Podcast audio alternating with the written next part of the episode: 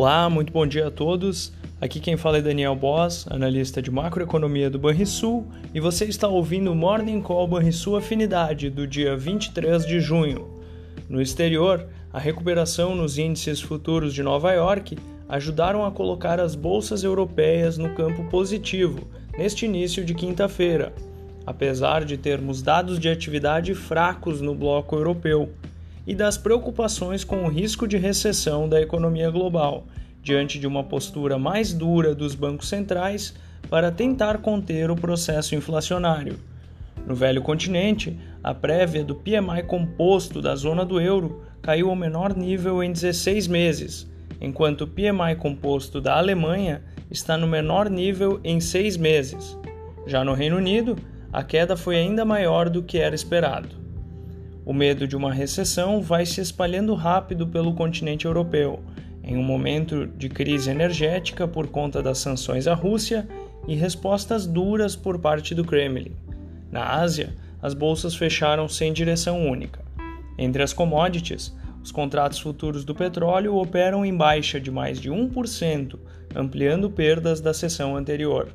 O tipo Brent, referência para a Petrobras, opera na casa dos 111 dólares o barril. Essas foram as notícias internacionais. No Brasil, o medo de uma recessão americana se espalha pelo mercado interno. O petróleo, em queda, atenua os receios com a inflação, pelo menos por enquanto, podendo pesar no mercado acionário. No radar político, discussões sobre o auxílio caminhoneiro ganham força. A agenda de hoje reserva atenções para a entrevista de Roberto Campos Neto presidente do Banco Central, sobre políticas monetárias. E saiu há pouco o IPCS da terceira quadricemana de junho, com desaceleração do ritmo de alta para 0,76%, ante 0,91% na segunda quadricemana. Fechamento do mercado.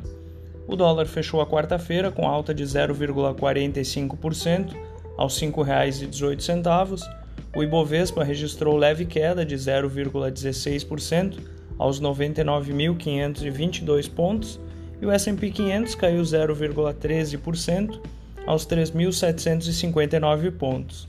O DI futuro para janeiro de 2023 permaneceu estável a 13,55% e o DI futuro para janeiro de 2027 caiu 16 pontos base a 12,32%.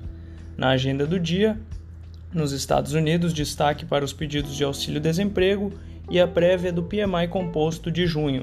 No Brasil, teremos o tradicional leilão do Tesouro Nacional.